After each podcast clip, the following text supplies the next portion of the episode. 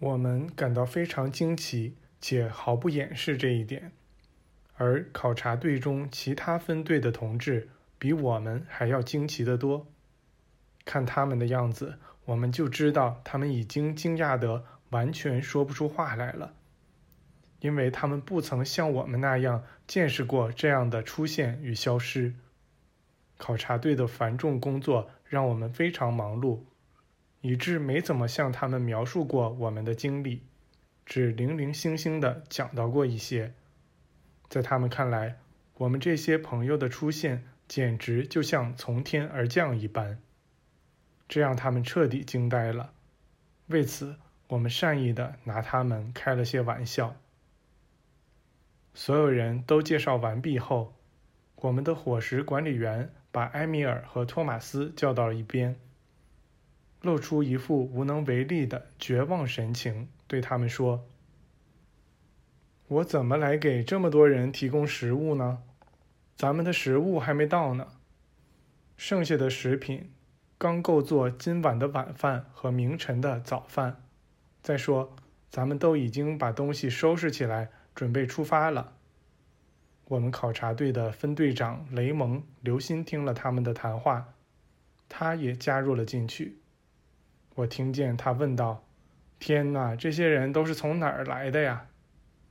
托马斯微笑地看着他，回答说：“雷蒙，被您说中了，他们就是直接从天上来的。您看，他们没有交通工具。”雷蒙说：“最让我吃惊的是，他们看起来并没有翅膀。那么，当他们落到沙地上时，我们本该听到一声闷响。”因为他们人很多，可我们连这个也没听到。因此，我目前推断您那个非常合乎逻辑的说法是正确的。埃米尔转向聚在一起的人们说道：“为了安抚担忧的伙食管理员，他将不得不责备来访的人们没把自己的食物带来，因为我们的食物看来是不够吃了。”那位伙食管理员显得非常尴尬，解释说他并不打算把话讲得如此直接，但事实的确如此，没有供这么多人吃的食物。来访的人们全都快活地笑了起来，这似乎让伙食管理员更尴尬了。玛丽保证说不必为烦恼或不快而担心。我们的女主人和宴会上那位极其美丽的女士说，他们很乐意负责晚餐的事，因为刚到的这些人来拜访我们时，就已打定主意要与我们共享这顿饭。伙食管理员看上去松了口气，很痛快地接受了他们的提议。这时已是午后很晚的时候了，在这种天气里。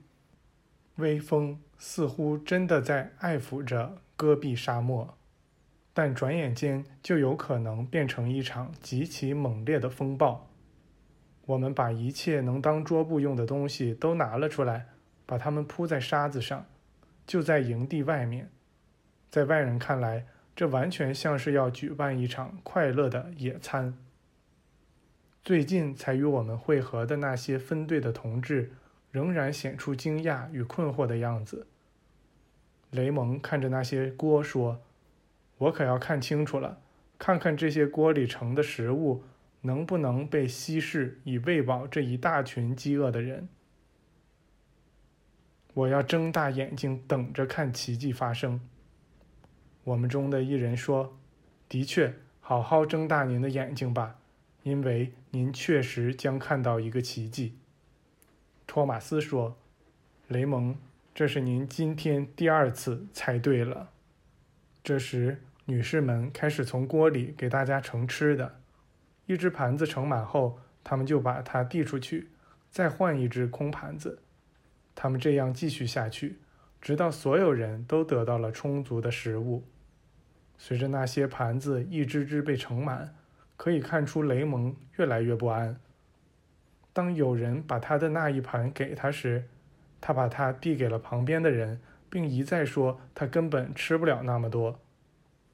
女主人说：“他完全不必担心，因为会有相当充足的食物给所有人。在每个人都得到了丰盛的食物后，雷蒙又一次往那些锅里看，发现里面盛的东西并未减少。他站起来说道：“尽管这可能被看作无礼、粗野、没教养，但我还是请求坐在您旁边，夫人。我自愿承认，好奇心占据了我的思想，以致我连一口饭都吃不下去了。”女士们回答说：“如果他想坐在他们旁边，他们会将这视为好奇之举。”于是他绕过人群，坐到了桌布边上，就在玛丽和那位极其美丽的女士中间。